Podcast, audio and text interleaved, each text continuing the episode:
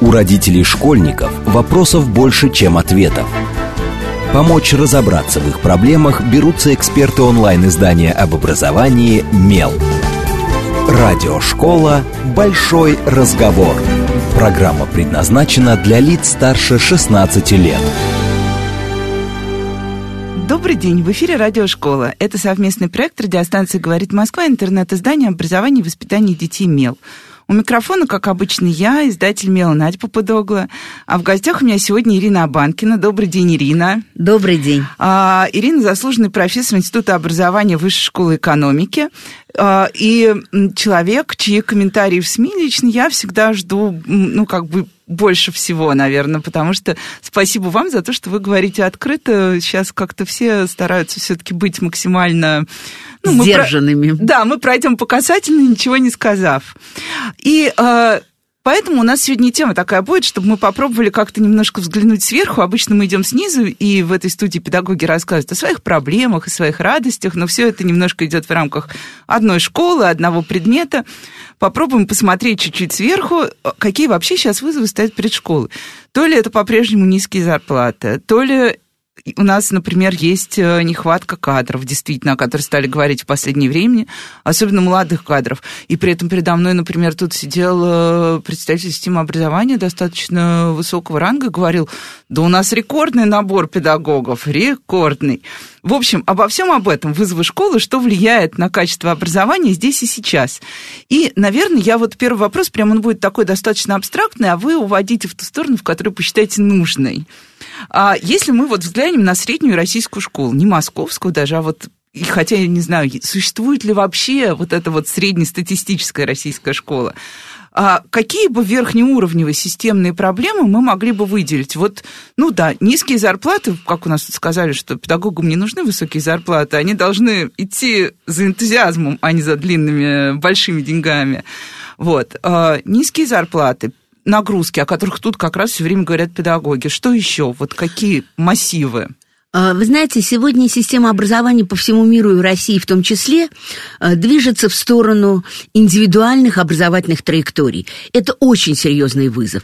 Очень серьезный вызов, потому что мы все привыкли, что педагог работает фронтально. Работает с классом, дает один или два варианта заданий, после этого их проверяет, причем сам мы знаем, как педагоги плачут над тетрадками, эм, даже мизерная доплата за них не компенсирует те затраты времени.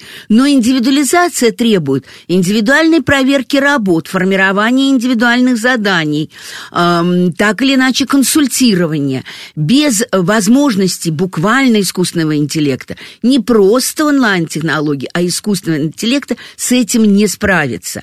Потому что э, проверять индивидуальные занятия, давать обратную связь учащимся, видеть их дефициты и в то же время их достижения, конечно, учителю может помочь именно программа искусственного интеллекта, которые сейчас разрабатываются. То есть система оценивания постепенно переносится на тех серьезных помощников, которые есть сегодня у педагогов. Это не отменяет нисколько работу педагога в очном формате с каждым конкретным учеником. Это не отменяет работу в классе, коммуникацию, совместные задания, проекты, которые есть в школе. Но все-таки вот эта индивидуализация, ориентация на эм, мотивацию, на способности, на интересы каждого ребенка, который дает качество, современное качество, вот она требует от педагогов сегодня очень серьезных шагов в профессиональном развитии. Овладение этими технологиями, э, умение э, делать вариативные задания, умение включать в совместные проекты ребят, вовлекать в эти новые виды деятельности.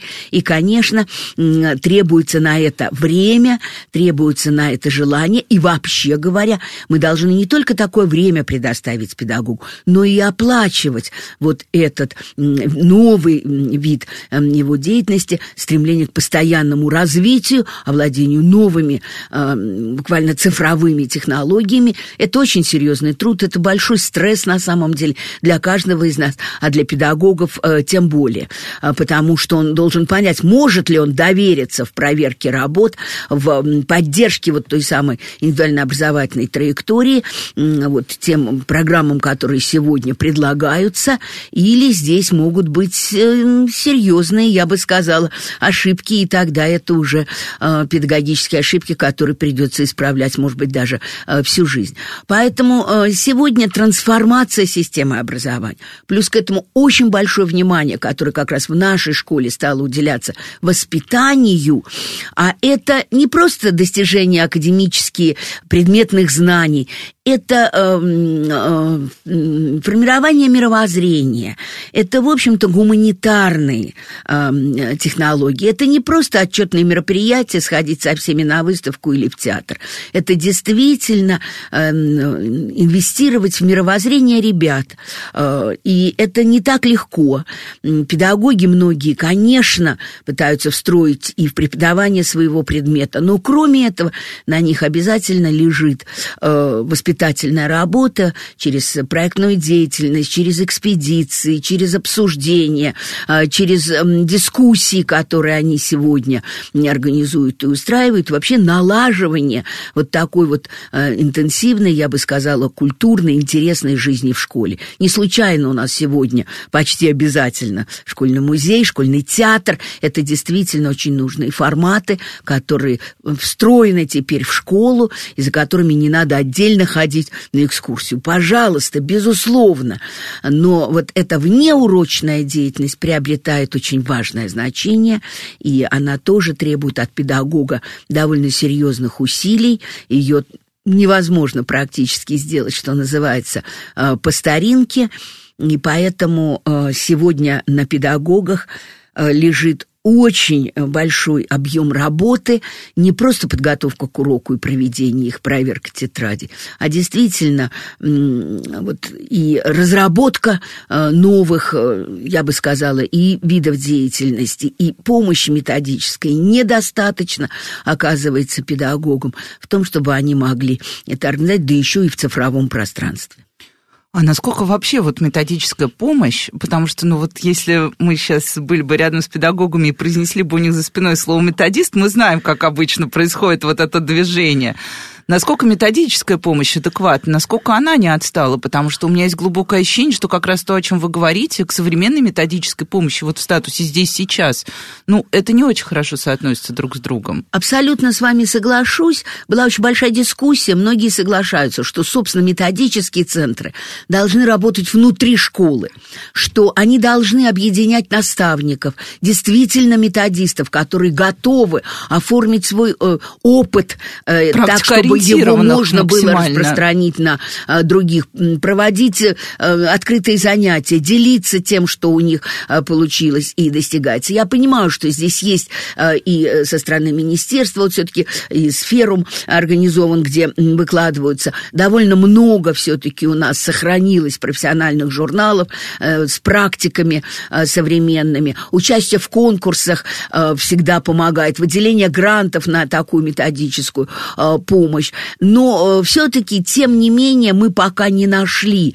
мощной э, системной работы, которая позволяла бы педагогу опираться точно на вот ту методичку, которая пригодна для э, их школы, для их учащихся, для ожиданий родителей, потому что родители сегодня стали очень активны. Иногда это несомненный позитив, но иногда это действительно, ну, я бы сказала, ну, и в том числе даже негативно влияет на школу, потому что кратно увеличилось число жалоб и в органы управления образованием, даже в прокуратуру. Проверки всех очень нервируют. Я бы назвала это немножко кризисом доверия, потому что у родителей требования к школе, к достижению тоже очень увеличились, и они не умеют ждать образовательных результатов. Они не знают, они же не педагоги, не профессионалы, а вот ту самую логику логику, я бы сказала, развития с учетом возрастной педагогики, которой владеют педагоги. Поэтому здесь часто вот такие неадекватные претензии к школе. Поэтому сегодня школам и педагогам буквально приходится работать не только с детьми, но и с их родителями, вообще с семьей в целом, я бы сказала.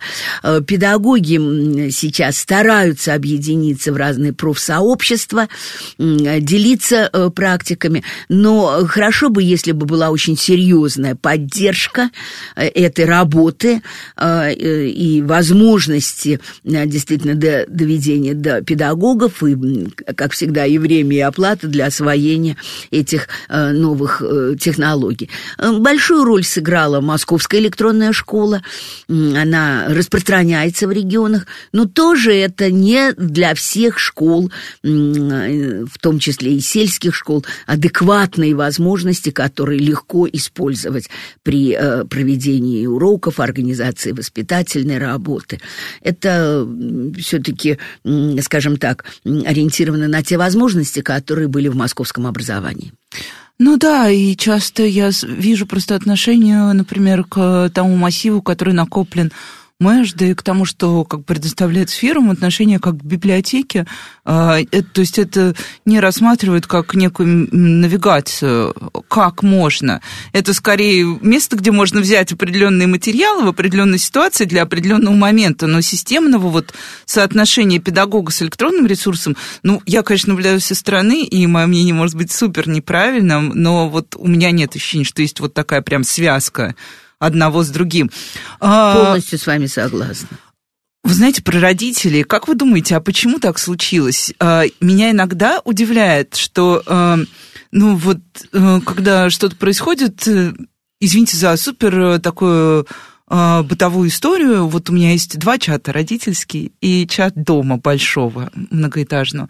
Когда в многоэтажном доме что-то происходит, никто не грозит прокуратурой, все идут, начинают, сначала пишут в чат, и никому даже не приходит в голову жаловаться, что там третий день нет тепла, все просто сидят и бурчат как только что-то происходит в школе, ну, понятно, что ребенок для нас это перв, первая ценность, мы, естественно, сразу кидаемся в этот чат, потом за пределы чата. И здесь, да, сразу, я напишу жалобу в департамент, я напишу жалобу в министерство, я напишу жалобу в прокуратуру. Триада не меняется. Такие пишут. И пишут, да, вот почему родители э, вдруг выбрали вот эту, ну, негативные родители, скажем так, негативно настроенные, выбрали вот эту стратегию. Не потому ли, что школа достаточно закрыта и не пускает, на самом деле, родителя к себе?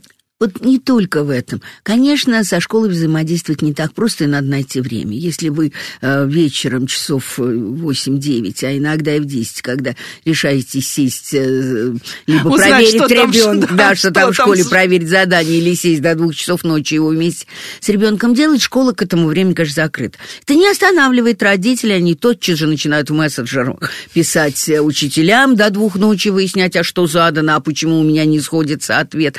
В общем-то, родители э, учатся у нас вместе с детьми, и поэтому любые непонимания, э, конечно, сразу же перекладывают на школу. Э, во времени такая синхронность точно существует, и э, это выплескивается в претензии и жалобы. Э, к сожалению, э, воспитание детей тоже очень-очень сложный э, процесс. Дети тоже очень сильно меняются. Э, и э, мы видим э, довольно серьезные проблемы во взаимоотношении поколений. А, и вот э, один из простых выходов в э, этих конфликтных ситуациях, в непонимании, которое складывается, перевалить ответственность на школу, и вот пусть она занимается ребенком, в конце концов, они должны, вот такая, такой модус должествования навешивается на школу, и чтобы они это выполняли, пишут, конечно, внешним инстанциям. К сожалению, редко это бывает позитивный результат. В большей степени это скорее стрессовый, конфликтный результат. И даже если школа э, идет э, навстречу и выполняет требования, то после этого очень трудно и ребенку остаться в школе, и семье уже наладить э, какое-то неконфликтное э, взаимодействие и в классе, и с педагогом, и с классным руководителем. Поэтому к этим лучше бы прибегать действительно в исключительных случаях. Вот. Но э, я думаю, что тут взаимная недоработка. Хорошо бы не только родительские собрания в школе проводить, и не только вот в мессенджерах взаимодействовать с родителями, но и придумывать нечто для семей с детьми вместе, в том числе для родителей. Такие практики есть, и они совершенно замечательные и интересные. Что-то вместе сделать в школе, вместе с родителями, вовлечь их в проекты, которые есть в школе, а не просто даже зрителями, а в том числе и участниками актеров. У меня есть один замечательный пример из э, школы даже на Камчатке, когда они просто родителям по субботам предложили э, вот те самые предметы, которые изучают их дети. Буквально химия, физики, они даже новых курсов не делали. А, чтобы вспомнить, чтобы понять, что такое учиться. И даже пообещали, что если родители сумеют освоить на хорошие оценки, они предложат детям поставить это детям в э, журнал как оценку. Ого. Большинство детей отказались от оценок родителей. Не надо, мы сами свои заработаем. Но для родителей, во-первых, были многих, вот я просто и отзывы эти э, слышала, интересны э, и результаты, э, которые они получили, и они поняли, как трудно учиться. Конечно, почти все забыто, что было в школе, а многие проявили новый даже интерес, в том числе и к химии. Поэтому это такой очень интересный был проект для родителей.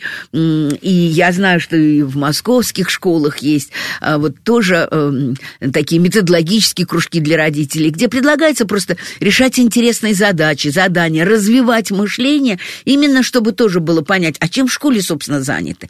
Э, Вызубрением предметных знаний или развитием мышления, аналитических способностей. Разного рода сегодня модно говорить и про эмоциональный интеллект, про разные виды да, интеллекта. Вот просто родителям продемонстрировать, чем, собственно, реально занята школа, в чем образовательные результаты заключаются. Попробовать им самим включиться вот в такой современный образовательный процесс. А, поэтому я думаю, что, как вот я бы сказала, недостаток систематической работы, методической, которой нуждаются педагоги, так и здесь недостаток систематической работы школы с родителями, а родителей доверия и вот такого э, терпения по отношению к школе, э, к желанию тоже со стороны семьи наладить диалог со школой, со своим педагогом. Э, не надо вставать здесь ни на чью сторону, ни на сторону педагога против ребенка, ни на сторону ребенка против педагога. Нет, у родителя всегда своя позиция, но в этой э, позиции умение вести вот такой вот доброжелательный диалог, наверное, очень важно. Мы, к сожалению, почти все страдаем умением такой диалог вести. Ну вот я, на самом деле, э, однажды оказалась в школе своего ребенка, и там устроили мероприятие, которое, ну, было похоже на то, что мы называем спиддейтинг, быстрое свидание. То есть у тебя было 10 минут, э, ну, все педагоги были в своих классах, э, у родителя было 10 минут на то, чтобы с ним пообщаться, и не больше. То есть ты просто все, через 10 минут ты покидал класс, а если ты не смог сформулировать все. И вот после этого мероприятия наш чат где-то месяц молчал, то есть не было больше вопросов, а почему, а кто, а что это за женщина, а мне не нравится, как человек ведет уроки, хотя, ну, понятно, что представление о том, как ведет уроки, родитель явно берет у ребенка, и там может быть миллион призм еще того, как это все на самом деле переродилось в процессе. И я радовалась и думала, вот как, как здорово, если бы такие вещи бывали бы хотя бы, ну, там, раз в четверть, э, когда ты можешь закрыть все свои вопросы, если они вдруг у тебя есть. А лучший результат, когда на спиддейтинг уже никто, наверное, не приходит, ну, и приходится сказать спасибо. Вот. А... Мне кажется, что вот этот ваш вопрос и пример очень четко нас подводит к нагрузке педагога. Да. А есть ли у них время? Вот, хотя бы раз в четверть, а лучше раз в месяц вот проводить это. Э, и тут я хочу сказать, вы знаете, никто, кроме педагогов, реализовать вот то, что мы задумали в образовании, все эти новые стандарты с новыми требованиями, золотой его назови или позолоченный, неважно как. А, важно, что я тут соглашусь с Майклом Барбером, а, который, уже уйдя с поста министра образования Великобритании, проведя очень мощные реформы, работал в Маккензи, он сказал, качество образования определяется качеством педагогов в школе. Вот в современном мире по-другому не бывает. И сегодня наши педагоги перегружены, мы им точно не доплачиваем. Я приведу статистические данные. Есть такое обследование в статистике. Стоимость часа работы, вот среднемесячно начислено. Это то, что реально выплатили с учетом всех там надбавок, коэффициентов и надбавок. И оно раз в два года проводится, последний да у нас 21 года, потому что в октябре проводится, 23-го еще нету. И там разбито по квалификационным группам. Отдельно руководители, не будем о них говорить, специалисты высшей квалификации и вся сфера образования относится, конечно, к специалистам высшей квалификации. Там наука, там здравоохранение, там культура, гуманитарная сфера, несомненно, точно так же, как и инженеры. И есть специалисты средней квалификации, в основном техники, неважно в какой области, тоже и компьютерных наук, техники, и средний медицинский персонал.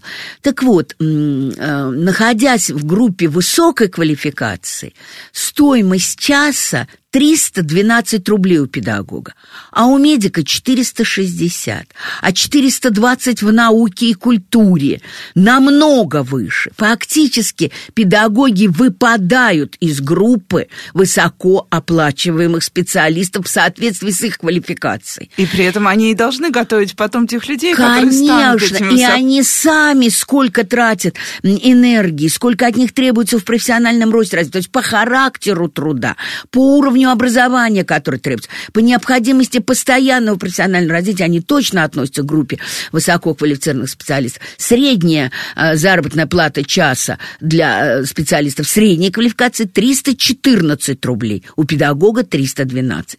Фактически мы их оплачиваем как специалистов среднего звена, и то даже ниже, чем, допустим, компьютерных специалистов средней квалификации. Таким образом, на мой взгляд, это просто реальный квалификационный провал.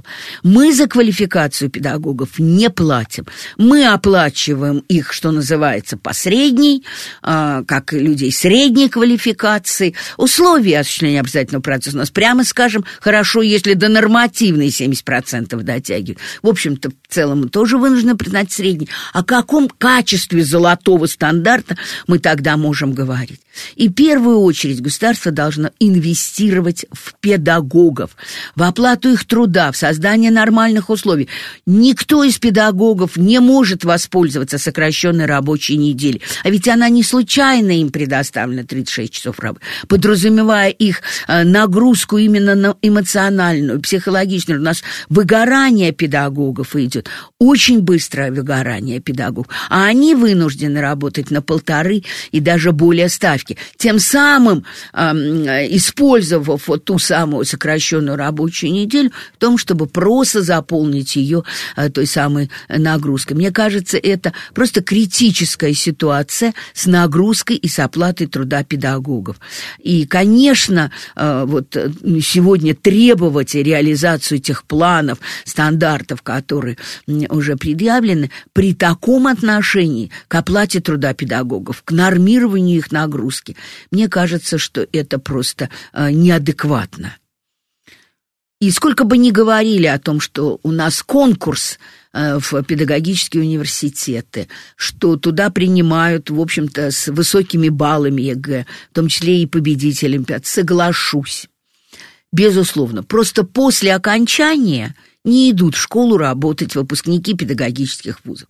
Они получают хорошее образование, которое адекватно современной экономике, сервисной экономике. Они умеют работать с людьми, объяснять. В этом смысле у них вполне клиентоориентированно, если языком бизнеса говорить, образование. Они хорошо читают и считают очень квалифицированно. И в этом смысле сервисная экономика, конечно, их ждет. А, я только, наверное, повторю еще одну цифру, да, чтобы напомнить, мы ее вспоминали во время прошлого эфира, что да, про эмоциональное выгорание исследование Яндекс учебника показывало, что более 75% педагогов а, после трех лет работы говорят о том, что они уже чувствуют себя выгоревшими. Сейчас мы уйдем на короткие новости и сразу после этого продолжим говорить о нашей школе, как она есть. С вами Радиошкола. У родителей школьников вопросов больше, чем ответов. Помочь разобраться в их проблемах берутся эксперты онлайн-издания об образовании «Мел». Радиошкола «Большой разговор». Добрый день, в эфире снова радиошкола. Это совместный проект радиостанции «Говорит Москва» интернет-издание образования и воспитания детей «Мел».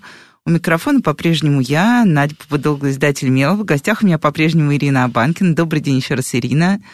Еще раз добрый день. А, Ирина заслуженный профессор Института образования Высшей школы экономики. И мы сегодня говорим о школе в широком смысле не о том, как применять какие-то технологии, не о том, как наладить общение в родительском чате, а говорим о том, с какими системными вызовами сталкивается наше образование, которое декларирует, да, очень большие цели.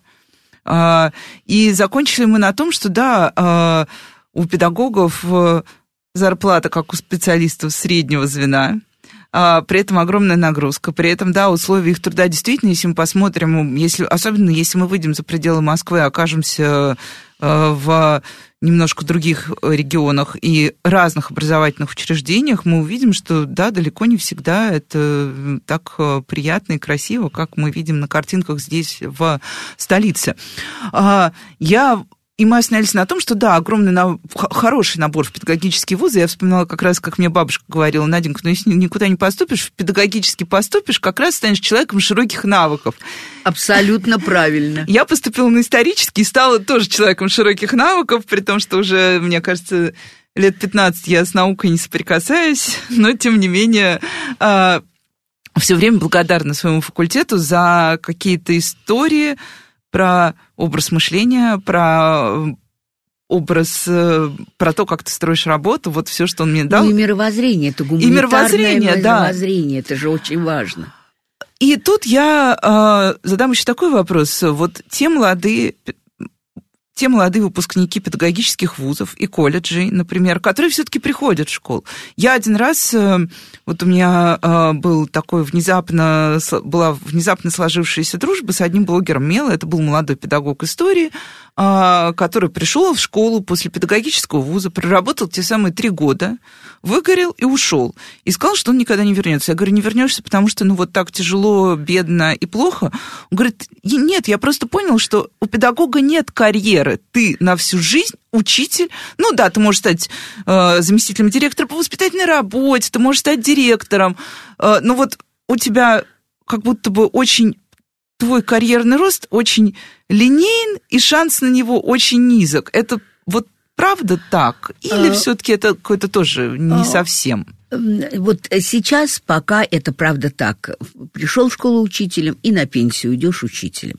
А, очень много обсуждалось, постепенно это а, внедряется, но скорее как дополнительная практика. Когда мы говорили, что учитель может развиваться в своем предмете, а, получать там первую, высшую квалификацию, здесь мы тоже упластили, раньше у нас было больше ступеней квалификационных, что очень важно двигаться в своем, вот именно по предмету квалификационного инновационном развитии, а другая – это дополнительные, новые трудовые функции, которые э, позволяют тебе стать специалистом другим. Например, педагог-исследователь, педагог-методист, педагог-наставник. Аналитик данных тоже. Конечно, это новое совсем. Не потому, что ты стал, э, взял на себя функции там административные какие-то, а именно внутри педагогической деятельности. Ты стал тьютором.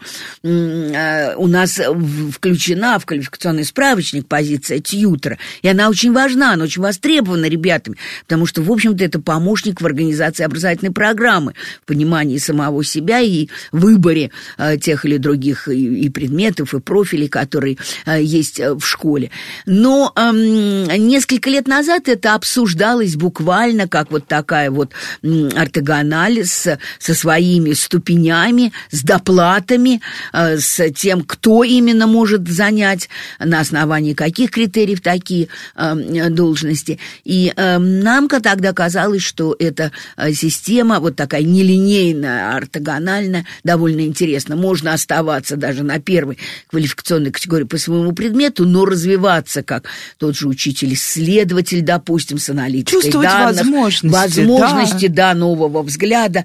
Можно действительно и взять на себя возможности педагога-психолога и заниматься дополнительно именно психологическим консультацией консультированием для э, своих э, вот так или иначе ребят, школьников, может быть, даже и для родителей. Но нет, педагогическое, линейное осталось, а это дополнительный, даже трудно сказать, что это. У нас есть вроде бы наставники в школе. Что это? Дополнительная нагрузка – ну, она, э, в принципе, вот так вот напрямую не оплачивается и не обязана ее оплачивать.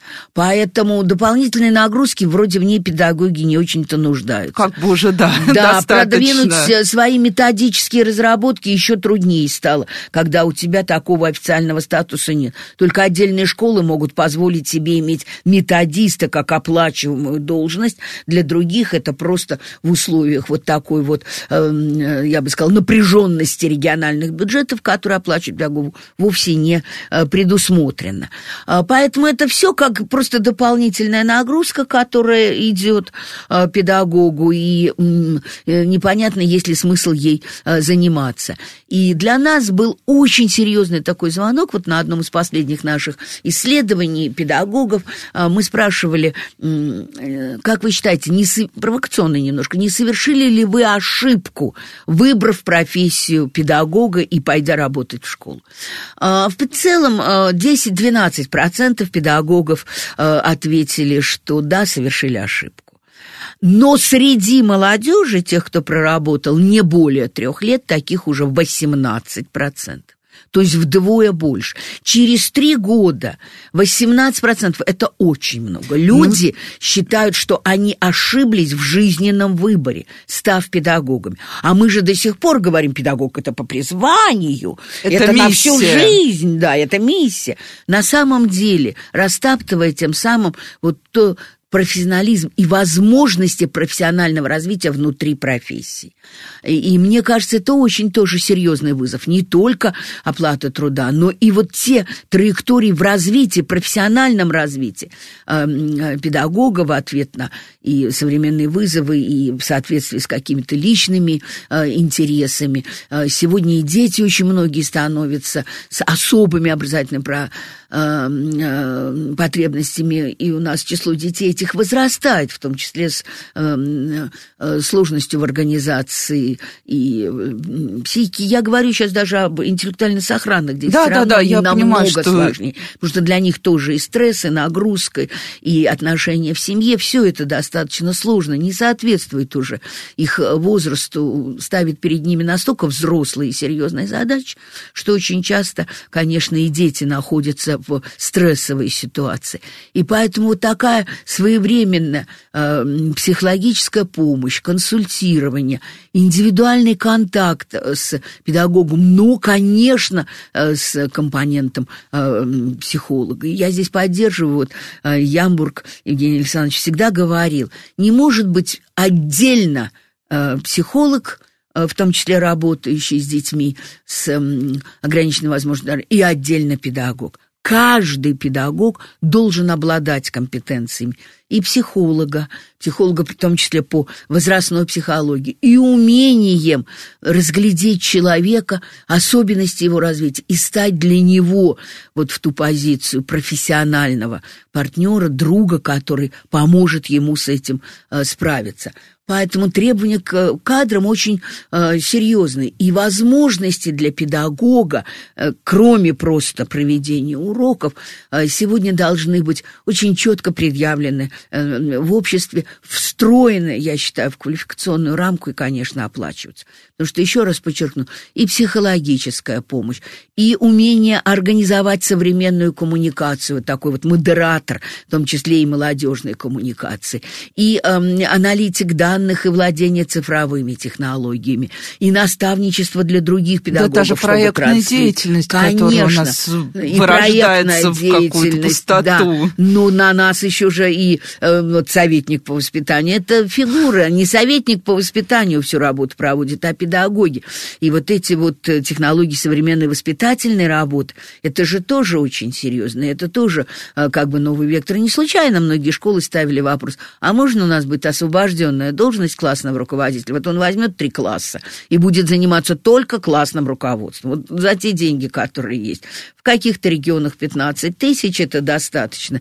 Зарплата, да, это не может быть и не полная занятость, но уже отказавшись и от уроков, он вот именно вот этой очень серьезной э, работы, э, воспитательной, классного руководства, снятия конфликтов, препятствования буллингу, что мы говорим в школе, он есть, безусловно. И это тоже звоночек мы по международным исследованиям, когда мы еще участвовали, это не так давно заняли с конца второе место по масштабам буллинга. Верить этому или не верить, но проблема же высветилась. Конечно, есть сегодня команды, которые этим занимаются, но скрывать это, затаптывать мы тоже не имеем права. Поэтому сегодня позиция педагога, вот именно эта новая позиция – она э, не, э, не сводится просто к проведению э, урока. И вот раскрыть ее, уметь увидеть, включить, я бы сказала, ну это такой чиновничий язык, тем не менее, в нормирование труда, в оплату, это очень важно. И мы не в том числе педагогов, которые сейчас работают в школе, нуждаемся, а в существенном его увеличении, с учетом функционала и с учетом обещаний, которые есть препятствующий выгоранию, это вот та самая 36 часов сокращенная рабочая неделя. А, я тут в последнее время много езжу по Москве на общественном транспорте и везде слушаю вот это голосовое сообщение, что 2023 год объявлен в России годом педагога и наставника. Скажем спасибо педагогам. И я вот каждый раз, когда слышу, скажем, спасибо, я думаю, вспоминаю э, классную руководительницу моего ребенка, которая очень много помогает, я бы сказала, и нашим детям, и нам, родителям. И как я часто, когда поздно иду домой, я вижу, как она идет из школы вот с этими тремя сумками, с тетрадями. Э, и с очень усталым лицом, при том, что она никогда, ну, как бы никогда при нас, родителях и при детях, не позволяет себе выглядеть усталой. И вот это вот очень сильный контраст, вот этот бодрый голос, скажем спасибо педагогам, и человек, которого я вижу на улице, который идет с работы домой, и я представляю, как она приходит домой, и у нее там есть еще своя семья, и свои дети, и меня всегда, мне очень режет это сердце, как бы это ни звучало эм, и главное, нам еще все время говорят, что мы живем в ситуации больших вызовов. Мне кажется, вы сейчас озвучили тот самый большой вызов, потому что он начинается именно с этого уровня, а не с того уровня научно-технологического прорыва, где мы начинаем как раз вспоминать о том, что нам нужно куда-то идти невиданными темпами. Совершенно с вами соглашусь. Он начинается с педагога, причем в раннем развитии, в дошкольном, в школьном. Вот это самая болевая точка.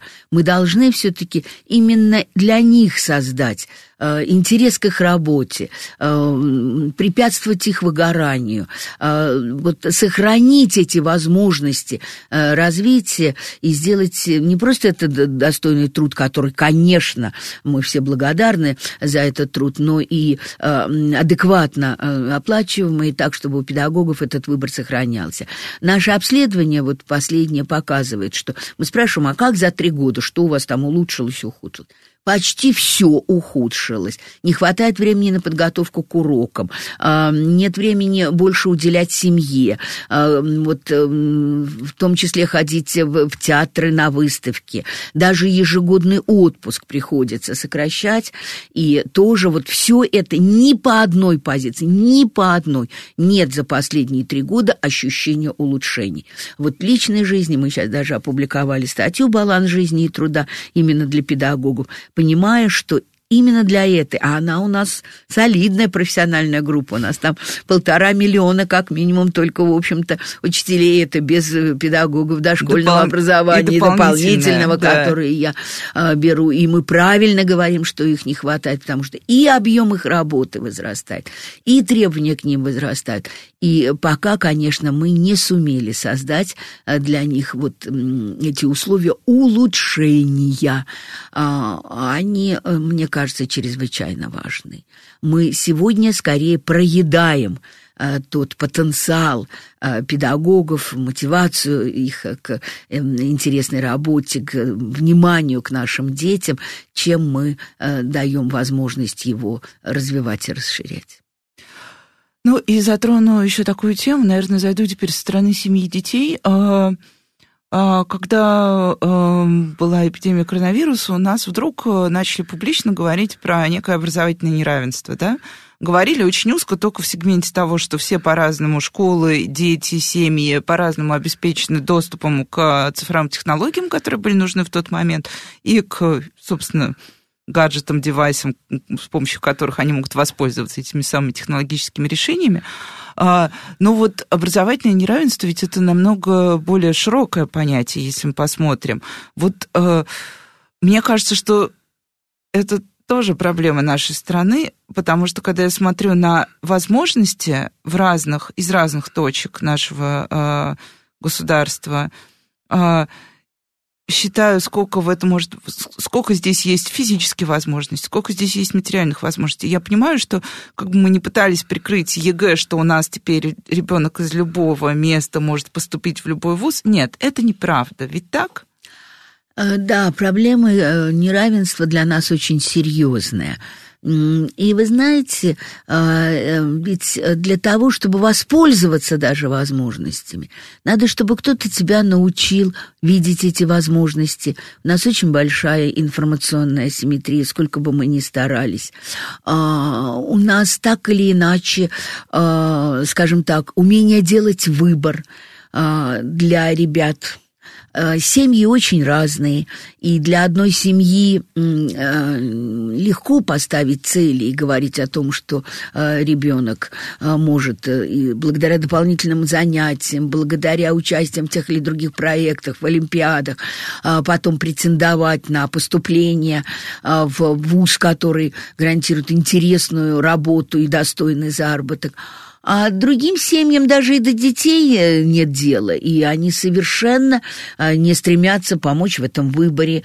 И мы с этим столкнулись, когда вот вводили систему сертификатов на дополнительное образование. Очень многие семьи с низким социально-экономическим статусом говорят, да не надо нам это, и возможность нам это не нужна. Пусть в школу ходит, и все, и в школе лучше пусть учится, чем нам вообще это дополнительное образование. Поэтому вот здесь вот э, истоки неравенства, они очень серьезные они, э, у нас очень поляризованное э, общество. И дело не только в уровне доходов.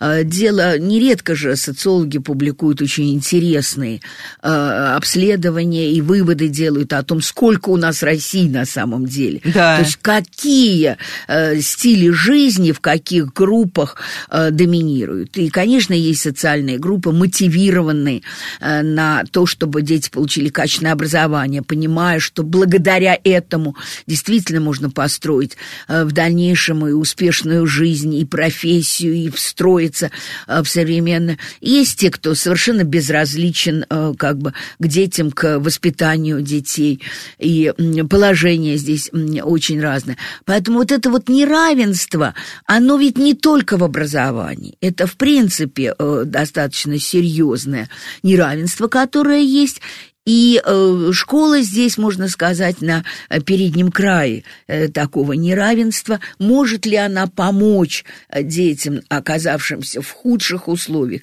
Это не обязательно э, легко говорить там о детях мигрантов или о детях... Нет, да, мы... Это гораздо более широкое э, неравенство. Э, вот она действительно э, на переднем крае ответственна за преодоление вот таких негативных сценариев развития детей, вот за преодоление этого э, неравенства. Тут может работать система и э, дополнительного образования, и кураторства, которое э, организуют. Действительно, это очень важная и серьезная проблема. И сегодня вот мы видим даже в старшей школе вдруг оказалась вот буквально последний год поляризованная ситуация. Потому что у нас сегодня даже в крупных городах, и Питер, и Москва здесь ничем не отличаются. Я уж не говорю там про э, Краснодар или Ростов-на-Дону. Э, больше половины ребят уходят в среднее профессиональное образование. А, это и колледжи, это и программы среднего профессионального уже внутри вузов, почти все вузы открыли такие программы. А, по разным причинам уходят, но уходят. И э, часть ребят э, э, по среднему баллу ЕГЭ поступает, часть, где родители могут оплатить, а таких уже более 30%, кто платит за программы среднего профессионального образования, оплачивают, но остаются ребята, которым вот и родители не хотят оплачивать, и с их средним баллом аттестата они Уже никуда, никуда не, не попадают. Поступишь. Да, и они снова стучатся в 10 класс. Какие-то школы пробуют им отказать, и мы знаем, что уже даже в крупнейших городах, и в Москве в том числе, уже вот э, тысячами измеряемое число ребят, которые оказываются вообще нигде после девятого класса, потому что школы тоже не хотят их брать. Но большинство школ все-таки вынуждены их брать, иногда назначают занятия на лето, чтобы все-таки дотянуть. Но получается школа параллелизована. У нее остались, очевидно, с высокими академическими достижениями движениями. Те, кто хотят идти в ВУЗ, мотивированы, и а, уже даже и ВУЗ выбрали, и профильные классы. И те, кто просто никуда не попали после девятого класса. Наверное, для них нужны э, свои программы, э, в том числе развитие какой-то мотивации, заинтересованности их, попытки найти э, точку опоры в их интересе, в способностях, в том, чтобы продолжить э, образование. И это э, тоже очень серьезное неравенство, которое вдруг старшую школу начинает просто разрывать на две части. Невозможно учить способных ребят, мотивированных, ориентированных уже на вуз, и тех, кто даже не смогли э, поступить в колледжи э, в одном и том же классе. Но если мы говорим, что это разные классы, то опять-таки возникает проблема очень серьезного неравенства. Мы очень много документов подписали по инклюзии в школе. Инклюзия – это ведь не только для детей с особыми образовательными потребностями. Инклюзия, она буквально для всех. Мы все должны найти возможности э, учиться вместе, развиваться, оставить ну, открытыми это двери для эмпатию всех. в да, целом. в целом. Именно как механизм преодоления неравенства. У нас здесь очень серьезные проблемы. Каждому из нас, буквально каждому, я это и от себя, и про себя говорю, надо делать очень много упражнений, чтобы быть ну, открытыми к э, разным, к разным детям. Сколько школ я знаю, которые ставят фильтр на входе, которые готовы отсекать тех, кто им не подходит а вовсе не вовлекать тех, кто, казалось бы, на первый взгляд им э, не подходит. Э, да, это трудно. Да и родители тоже очень не любят, когда вдруг в их классе, в который они пришли и, деть, и стремились, появился кто-то, кто довольно выбивается. сложно. Я тоже и от детей слышу рассказы, как кто-то к ним пришел, кто не умеет говорить или не хочет общаться и ходит э, ну, когда может, тогда и ходит, а когда не может, непонятно, почему не ходит, а как же мы. А, в этом смысле это э, очень, э, очень большая и серьезная задача. Вот не просто академических знаний, а умение жить преодолевая неравенство на принципах вот такой вот инклюзии, открытых дверей, толерантности. Э, это трудно. И, к сожалению, общая ситуация – Э, нисколько не подталкивает нас к этому. Вот она, наоборот, остается очень-очень напряженной, э, стрессовой, и поэтому такие, опять-таки, на педагогов ложатся огромные задачи э, в том, чтобы вот это воплощать в нашу школу и делать нас, что называется, добрее. Да, я все время думаю о том, что когда мы говорим а, про то, а, какие мы сейчас здесь взрослые. А, ну вот я, да, несколько раз за последний эфир вспоминала свою школу и говорила, что а, моя школа мне дала столько вообще какой-то энергии и желания что-то делать, что я до сих пор мечтаю о такой же школе для своего ребенка. Но я понимаю, что та моя школа была совсем другой школой прошлого века, и такие сейчас не могут быть. И, очевидно, да, должны появиться новые, но которые справляются с теми же задачами, чтобы потом дети, которые выходили из этой школы, вот так чувствовали себя уверенно, даже вне зависимости от того, поступил ты или не поступил, потому что школа тебя просто вырастила человеком, который знает, что у него есть определенные возможности. Спасибо огромное. Наше время, к сожалению, закончилось. Давайте поблагодарим всех наших учителей, как бы не звучало в автобусах. Да, ска- Это скажем, самое, а скажем им по-настоящему спасибо. спасибо. Очень серьезно и пожелаем, в общем-то, успехов, сил, здоровья, потому что, наверное, они буквально на э, переднем крае в современном мире. Так и есть. Спасибо еще раз. С вами была Радиошкола. До встречи на следующей неделе.